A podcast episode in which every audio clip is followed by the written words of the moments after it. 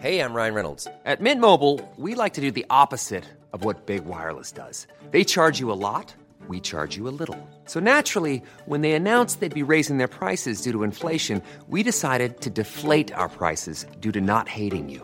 That's right. We're cutting the price of Mint Unlimited from $30 a month to just $15 a month. Give it a try at mintmobile.com slash switch. $45 upfront for three months plus taxes and fees. Promo rate for new customers for limited time. Unlimited more than 40 gigabytes per month. Slows. Full terms at mintmobile.com. Bonjour à tous et bienvenue sur Positron, l'émission qui vous fait un zapping de bons plans tellement excellent que vous n'aurez plus jamais le temps de vous ennuyer.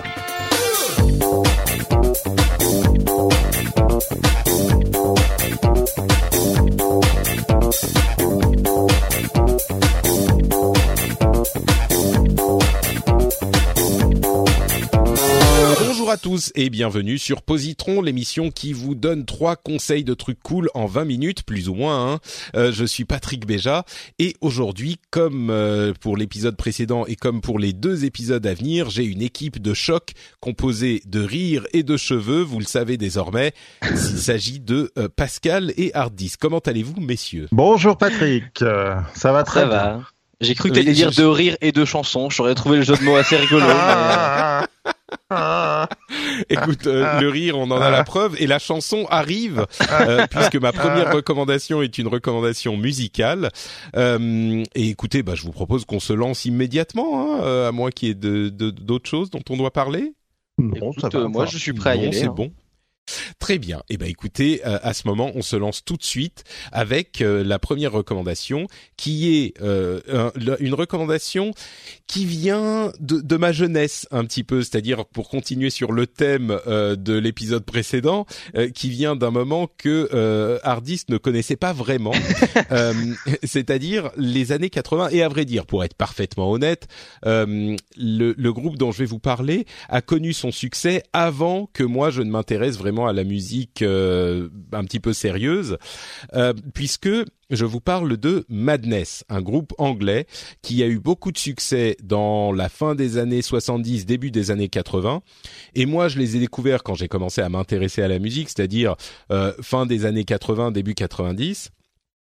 Euh, et je vais recommander aujourd'hui l'un de leurs albums Best of, qui est euh, le qui s'appelle Divine Madness. Et généralement je comprends les gens qui disent euh, les best of c'est pas génial parce que ça perd l'identité d'un album et l'ambiance d'un album machin tout ça. Mais bon je vais pas aller vous recommander tous les tous tous les morceaux euh, de Madness non plus. Je pense que dans le cas de ce groupe en particulier on a une, euh, une, un panorama de ce qu'ils ont fait qui est quand même bien représenté dans cet album Divine Madness. Et pour ceux qui ne savent pas du tout de quoi il s'agit, euh, Madness c'est un petit peu l'un des deux piliers du ska euh, en Angleterre. Et le ska c'est ah comment décrire le, Ah, le- le bon ska? C'est du c'est du reggae. Euh, c'est une sorte de reggae plus euh, modernisé, on va dire, ou pas moderne, mais ouais, un, reggae un petit peu plus euh, Revisiter un euh, peu. un peu revisité, un peu euh, euh, comment dire, pas électronique non plus, mais euh, un reggae euh, pop, quelque chose comme Ouais. ça. Alors ouais, tu tu, tu valides euh, Non, je suis pas un spécialiste du, du ska, mais euh, je je voudrais pas dire de bêtises, mais j'ai la sensation que c'est un reggae qui a été aussi digéré, digéré pardon par euh, la musique pop quoi. C'est-à-dire euh, C'est ça, ouais. c'est c'est c'est comme Eminem pour le rap quoi. Un petit peu, un petit peu. Et Ah. effectivement, Eminem, ça reste du rap, euh, mais du rap un petit peu à sa sauce. On peut même dire, euh, je pense, sans être taxé de de de de, de racisme, c'est un petit peu du reggae de blanc, quoi. euh, le ska. Ouh là là. Je pense qu'on peut le dire. Bah non, mais si, je c'est- sais- je sais pas si Je Non, ne rejoins pas pas, les propos de Patrick B. c'est honteux monsieur.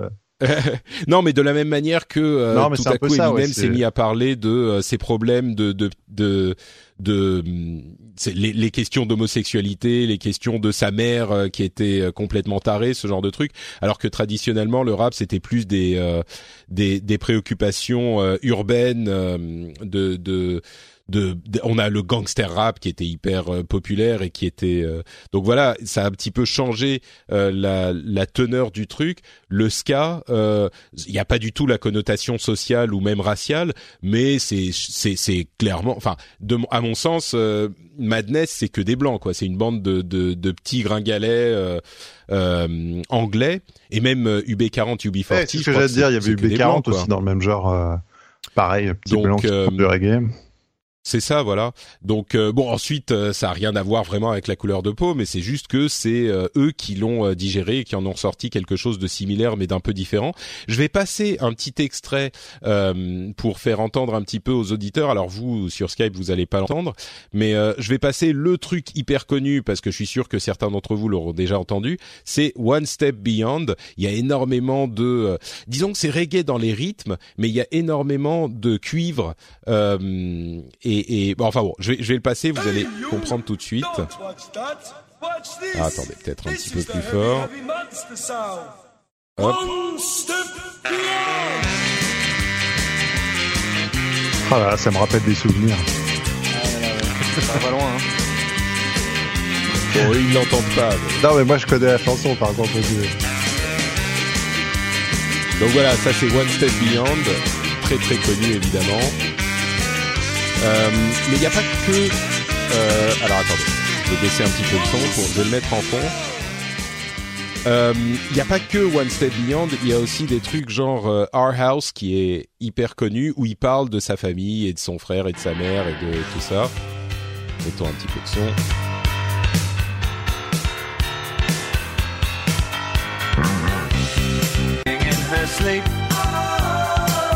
Got a date to keep, can't hang around.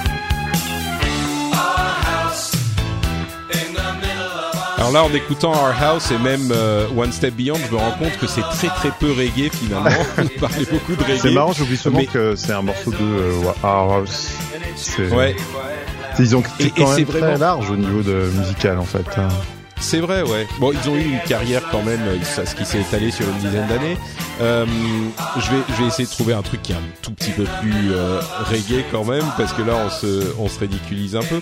Mais c'est vraiment, enfin, l'influence reggae est, est là, quoi. Mais euh, alors, attendez, est-ce que on va trouver euh, Le truc, c'est du death metal, ça ça n'a aucun rapport. Non mais il insiste, ne, ne fâche pas Patrick, s'il dit que c'est reggae, c'est reggae. C'est dans le rythme, tu vois. Tu, tu sens le. Bon. Dans, dans le mood aussi, il y a ce côté euh, musique euh, spirit. euh, Enfin, le reggae, c'est une religion, c'est une musique, c'est une façon de voir le monde, c'est plein de choses, oui. Mais c'est sûr que là, sur ces deux morceaux-là, c'est pas ce qu'il y a de plus évident, mais quand, quand on connaît la culture Bon, a- reggae, on voit la, la ressemblance. En tout cas, on voit La l'origine. filiation, Voilà, quoi. la filiation. Parce que sauf On a House of Fun man. là, qui est en train de passer. Euh, Il y avait. Ah voilà, Nightboat to Cairo. To.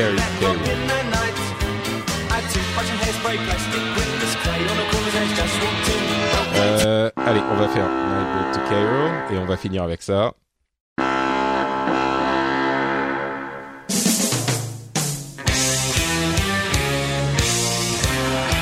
Bon, me faites pas dire que j'ai pas dit que c'est pas du reggae. Euh, C'est du ska, c'est c'est particulier. C'est du ska, voilà.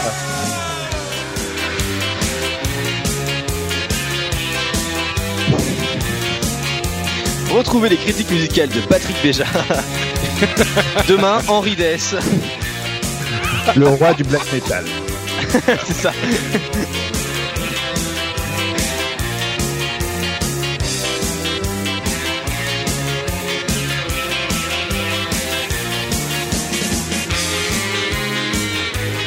Bon, voilà, on va s'arrêter là pour euh, les extraits musicaux.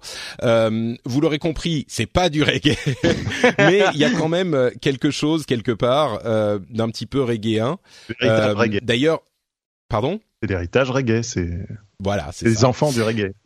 Exactement. Et, et c'est hyper rythmé. C'est vraiment le genre de truc qui te donne envie. Enfin, c'est hyper difficile. Je sais pas si c'est parce que moi ça me rappelle des choses, mais c'est hyper difficile d'écouter du madness, d'écouter du ska et de pas se lever et limite même pas de marche, de, de danser, mais de marcher genre en rythme quoi. C'est ça te ça te fait vibrer le, le corps entier et euh, et c'est hyper particulier et ça donne. Moi je trouve que ça donne la pêche et euh, c'est un truc vraiment à découvrir, je pense, pour les auditeurs qui euh, qui n'ont jamais entendu parler du ska. C'est le genre de truc qui a pas traversé les époques. Contrairement, il y a beaucoup de groupes et de styles de musique qui ont traversé les époques et qu'on écoute encore aujourd'hui. Le ska, c'est un petit peu resté dans les années 80 et, euh, et c'est un style musical qui, à mon sens, euh, vaut le coup d'être découvert si on aime un petit peu la, la musique. Et c'est pas un truc c'est un truc que tout le monde peut apprécier quoi. C'est un truc que je recommanderais. L'album, c'est un album que je recommanderais à tout le monde. C'est pas de la musique difficile à apprécier. Euh, c'est sympa, ça a la pêche, c'est pas déprimant, c'est pas donc euh, voilà, je recommande à tout le monde. L'album s'appelle Divine Madness euh, et le groupe s'appelle Madness et euh, c'est la recommandation de d'aujourd'hui pour moi. Voilà, voilà. Bah écoutez, je pense qu'on peut avancer, à moins que vous n'ayez des remarques ou des questions. Écoute, euh, Tout va pas bien. sur ça, tu vois. on- Très bien. Et ben, et ben donc Pascal, tu peux nous parler de ta BD. Ah oui, alors là, moi, c'est pas, c'est pas léger du tout. Ça s'appelle Mars Horizon. C'est sorti aux éditions Delcourt dans la collection Octopus, une collection qui a été créée par le dessinateur Boulet. Et c'est euh, un scénario de Florence Porcel, qui est une amie, je tiens à le préciser avant, et le dessinateur Erwan Surcouf. Alors, quand Patrick m'a dit on va faire Positron et tout, et que je me suis rendu compte qu'avec une vie de jeune parent, bah, j'avais eu très peu d'activités euh, culturelles dans l'année, et qu'une amie avait sorti une BD que je n'avais toujours pas eu le temps de lire, je me suis dit c'est l'occasion d'en parler. Et j'ai pris une claque, euh, vous voyez, parce que j'avais eu la chance de, vu que c'est une amie, de, de, connaître un peu la, naissance du projet, et j'ai enfin pu lire le, le résultat final. Et Mars Horizon, ça raconte l'histoire d'un équipage qui va être les premiers en 2080 à aller vivre sur Mars. Euh, ça pourrait paraître être de la SF parce que je pense qu'il y a obligatoirement une forme d'anticipation pour la date, mais au fond, tout ce que vous allez lire, euh, tout ce que vous allez euh, apprendre en lisant euh, cette bande dessinée a un vrai background scientifique. C'est très dense. Alors les dessins sont particuliers, faut aimer ou pas. Erwan Surcouf, euh, je sais pas si vous l'avez déjà vu, il a bossé, euh, il a bossé avec Axolot notamment, il a bossé euh, un peu avec Trondheim, il a bossé, c'est toute cette bande là, vous voyez, c'est un peu les jeunes dessinateurs actuels de chez Delcourt. Il y a Boulet, il y a donc voilà, et ça raconte donc l'histoire d'un équipage qui s'installe sur Mars en même temps qu'un autre équipage est en train de visiter une lune de Jupiter. Et c'est euh, c'est dingue. Ça faisait très longtemps que j'avais pas lu de, de bande dessinée moderne, c'est-à-dire, euh, si vous voulez, maintenant la bande dessinée a vraiment euh, assume parfaitement le, fait qu'elle peut contenir, avoir un contenu de, qualité éditoriale, c'est-à-dire que ce n'est plus juste de la bande dessinée pour enfants ou juste pour divertir, c'est aussi un support pour apprendre et pour découvrir. Et dans Mars Horizon, bah écoutez, si euh, vous avez la curiosité de savoir ce que pourrait donner euh, la, vie sur Mars, en tout cas les, premiers instants, euh, vous allez vous rendre compte que atterrir et s'installer, c'est pas le plus dur. Le plus dur, c'est d'arriver à, à, je dirais, à briser tous les codes terriens que vous avez depuis là jusqu'ici, c'est-à-dire le rythme de vie, les habitudes, le fait d'être sur une planète qui ne veut pas de vous. Euh, c'est très intéressant. Je sais pas si C'est plus éducatif en fait. euh, bah, cette c'est, que... alors c'est là où je trouve que l'écriture Enfin, est très particulière. scientifique. Voilà, si tu veux, je pense que c'est une, euh, je dirais, j'ai pas lu. Alors chez Octopus, il y a deux autres bandes dessinées. Il y en a une qui est sortie début novembre sur le sexe. Et euh, il y en a une qui est sortie un peu avant sur le corps humain. Je pense que le but, c'est pas d'être éducatif, c'est juste de se dire, voilà, vous aimez la science, on va écrire des histoires pour des gens qui aiment la science. C'est pour ça que je t'ai dit, je pense que c'est pour les fans, parce Mm. que si t'as pas envie de traiter le sujet, c'est pas la BD qui va te faire rêver avec des extraterrestres qui existent euh, pas, ou euh, tu vois, c'est vraiment euh, la, la plus grosse action, c'est d'aller dans la, la cabine à côté, parce que le fait d'y aller, euh, tu risques de crever euh, sur les 10 mètres qui te font euh, traverser la. Enfin, c'est très particulier. Je, je... Mm. c'est entre le me fait penser quand reportage, tu la le décris comme ça, euh, tu le décris comme ça, ça me fait penser à Seul sur Mars, euh, le film bah, tiré du, du livre justement, Oui, tout The à fait. Oui, mais alors Euh, la différence, c'est que Seul sur Mars, c'est un vrai thriller. Il, se passe quelque chose et on, on est happé jusqu'à la fin pour savoir comment ça va se terminer. Et je trouve que ce qui est fort dans Seul sur Mars, c'est d'avoir réussi à, à disséminer euh, dans le dans le dans le livre des, des éléments scientifiques, alors que là, c'est vraiment, euh, c'est comme si tu voyais un reportage sur les premiers jours sur euh, sur euh, sur Mars et euh, tous les tous les éléments qui vont devoir se mettre en place. Euh, Mm. euh, je, je, je, je sais pas si je peux le conseiller à tout le monde. Faut avoir vraiment envie de se passionner pour ça. Mais par contre, je, je, si vous avez la curiosité de le lire, euh, bah moi j'ai été très impressionné d'abord de voir qu'il y a finalement beaucoup de technologies qui sont déjà là. Euh, bon, Elon Musk fait partie du bouquin d'une façon ou d'une autre parce qu'on considère qu'en 2080, il est un peu à l'origine de beaucoup de, de technologies. Euh, alors c'est peut-être l'élément qui sera euh, daté plus tard. C'est vrai que pour l'instant c'est le visionnaire actuel, mais peut-être ça sera pas lui. Mais euh, c'est très intéressant de voir qu'au final, on a déjà euh, quasiment euh, toutes les technos pour développer un- une vie sur Mars. Ça, c'est assez dingue. Mm. Là, c'est plus la pérennité de, de- du, du- du voyage et surtout le, le fait de trouver des gens qui seront aptes à vouloir y rester aussi. Parce que moi, je vous parle de Florence qui est une amie. Florence, c'est la seule personne que je connaisse vraiment dans la vraie vie qui est prête à aller vivre là-bas et ne jamais revenir, mais euh, pour de vrai. Mais en plus, elle a même euh, Elle a Florence, elle, est, concours, elle a participé au voilà au concours euh, Mars pour, One, euh, qui est censé voilà. être une émission de télé-réalité produite par Endemol sur Mars pour 2024. Bon, je pense que ça sera pas tout de suite, tout de suite, mais euh, quand on voit euh, quand on voit les, les dernières conférences d'Elon Musk sur euh, SpaceX, tout ça, euh, on se dit que c'est un peut-être un futur proche en fait. C'est assez euh, étonnant. Je, je je pense à ceux qui ont lu Tintin. euh, on va on a marché sur la Lune dix ans avant avant le, le, le vol d'Apollo quoi. Ça devait être à la fois tellement impossible, improbable et en même temps si proche. C'est c'est surprenant. Voilà, ça ça fait cette sensation là. On se dit mais Putain, mais on a déjà les réponses à beaucoup de choses en fait. Ce qui, ce qui nous manque, c'est, c'est peu quoi. C'est de l'argent, de la motivation et euh, une entente internationale quoi. mm, Donc ouais. voilà. Donc je vous conseille euh, cette collection Octopus. Je trouve que c'est un bon moyen de, de s'informer et de se divertir et en même temps de de pas avoir la sensation de, de suivre un cours quoi. Ça c'est, c'est plutôt sympa. C'est pas, ça se veut pas éducatif. Il y a vraiment une histoire et tout s'intègre dedans. D'accord. Super, donc ça s'appelle Mars Horizon et c'est une BD plutôt pour les fans. Merci Pascal. Hardisk à ton tour.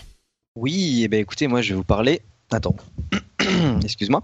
Euh, je vais vous parler de Siberia. Siberia, qui est une série NBC euh, qui a été diffusée il y a quelques années. Alors, il faut savoir que euh, les chaînes de télé euh, américaines comme françaises, pendant l'été, elles ont souvent un trou dans la programmation. Alors, où elles vont reprogrammer des épisodes de séries dont elles ont déjà les droits, ou elles vont tester justement parfois du contenu original à petit budget euh, pour tester si euh, bah, des nouvelles, des nouveaux univers euh, peuvent euh, prendre ou pas euh, pendant l'été justement. Et ils ont testé ce truc-là. Je crois que c'était en 2013, si je dis pas n'importe quoi, qui s'appelait Siberia et qui était extrêmement bien pensé. Moi, j'ai vraiment accroché. Euh, alors par contre. Attention, ça finit sur un énorme cliffhanger qui ne sera jamais résolu parce qu'il n'y a pas de saison 2, il y aura jamais de saison 2. Euh, donc c'est euh, hyper décevant à la fin parce que si vous rentrez dedans comme moi je suis rentré dedans, euh, vous allez être vraiment déçu de voir que bah on termine sur une, un début d'explication de- dont on n'aura jamais le bout. Euh, mais en gros le concept c'est un peu comme Colanta, c'est-à-dire que vous avez euh, 12 personnes, c'est filmé comme une télé-réalité. Euh, vous avez 12 personnes donc pas sur Mais une c'est île. pas une télé-réalité. Juste Alors, justement. Il y a, il y a, il y a un, un- Oh, mais un attends, truc ça- là-dedans. Ah mais je, je En fait, ça, ça a été entendu parler. ça a été marketé aux États-Unis comme une télé-réalité.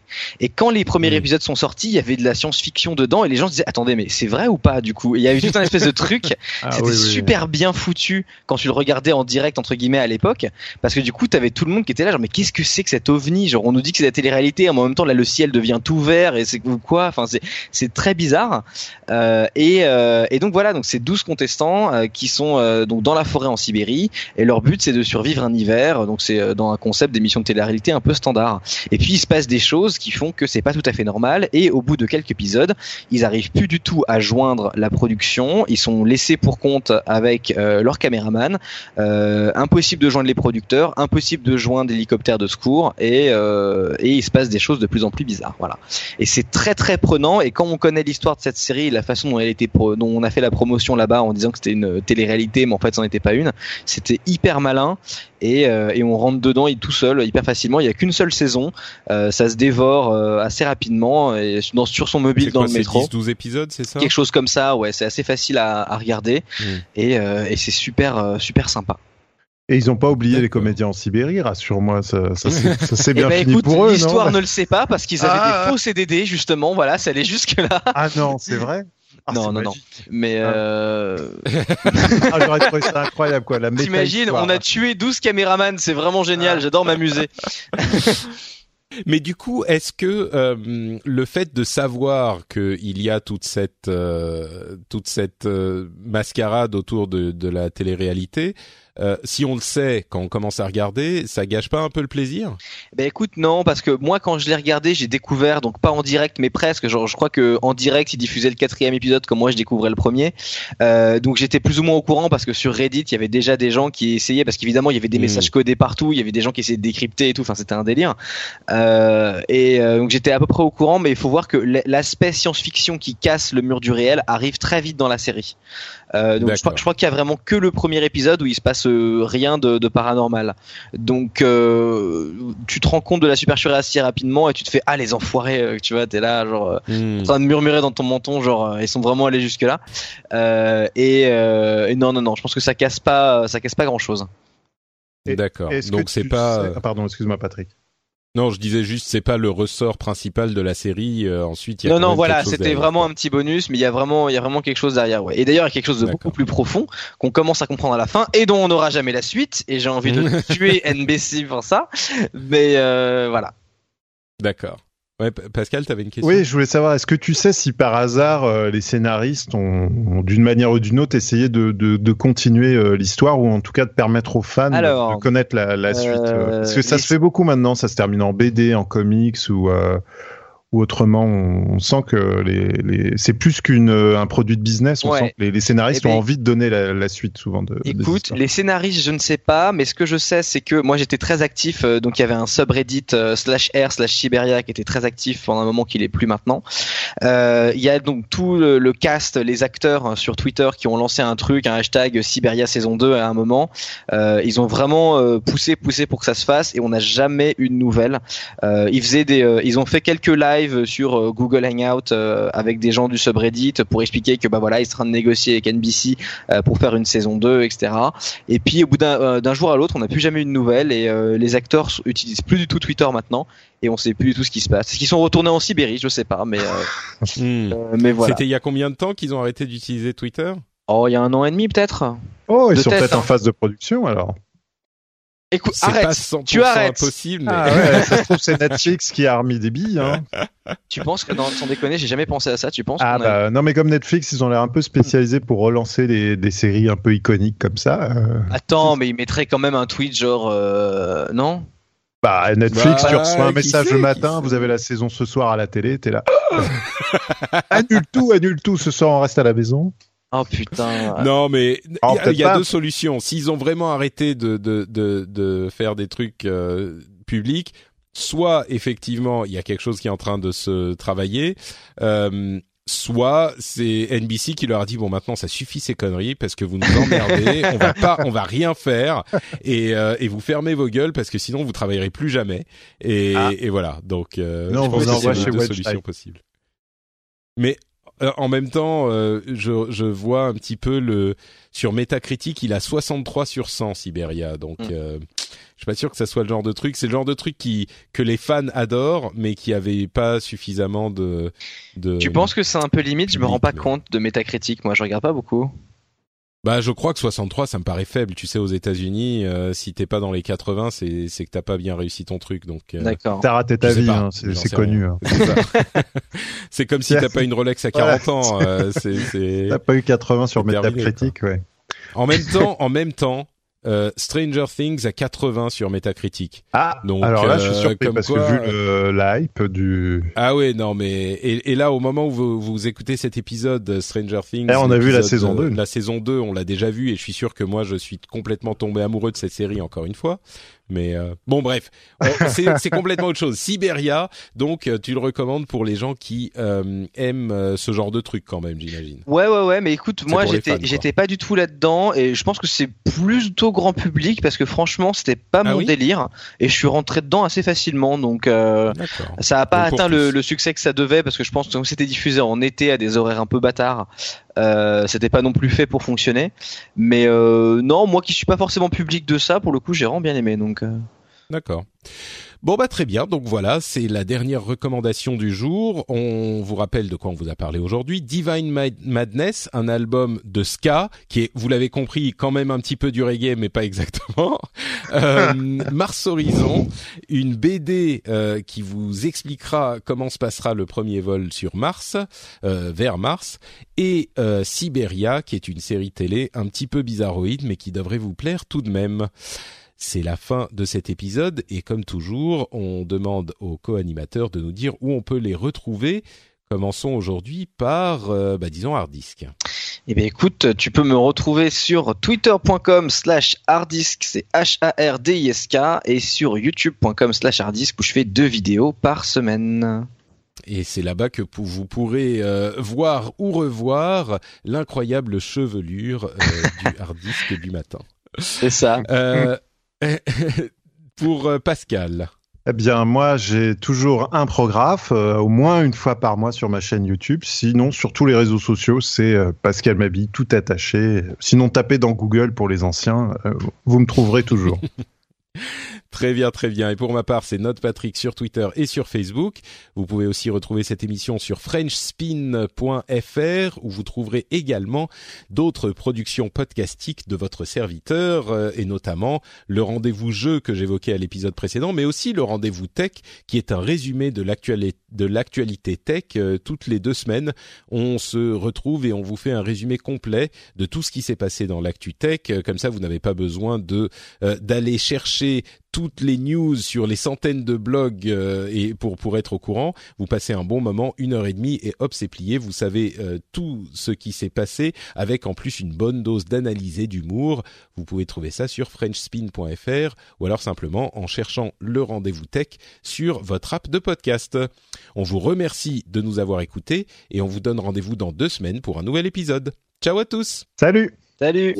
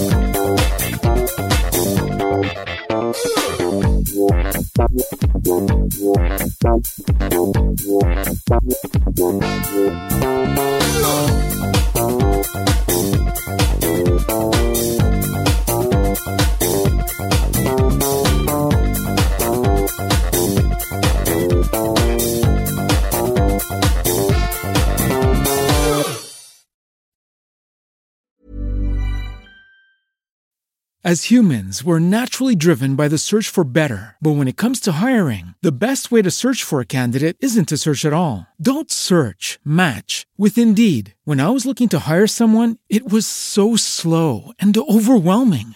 I wish I had used Indeed. If you need to hire, you need Indeed. Indeed is your matching and hiring platform with over 350 million global monthly visitors, according to Indeed data, and a matching engine that helps you find quality candidates fast. Ditch the busy work. Use Indeed for scheduling, screening, and messaging so you can connect with candidates faster. And Indeed doesn't just help you hire faster. 93% of employers agree Indeed delivers the highest quality matches compared to other job sites, according to a recent Indeed survey. And listeners of this show will get a $75 sponsored job credit to get your jobs more visibility at Indeed.com slash podcast. That's Indeed.com slash podcast. Terms and conditions apply.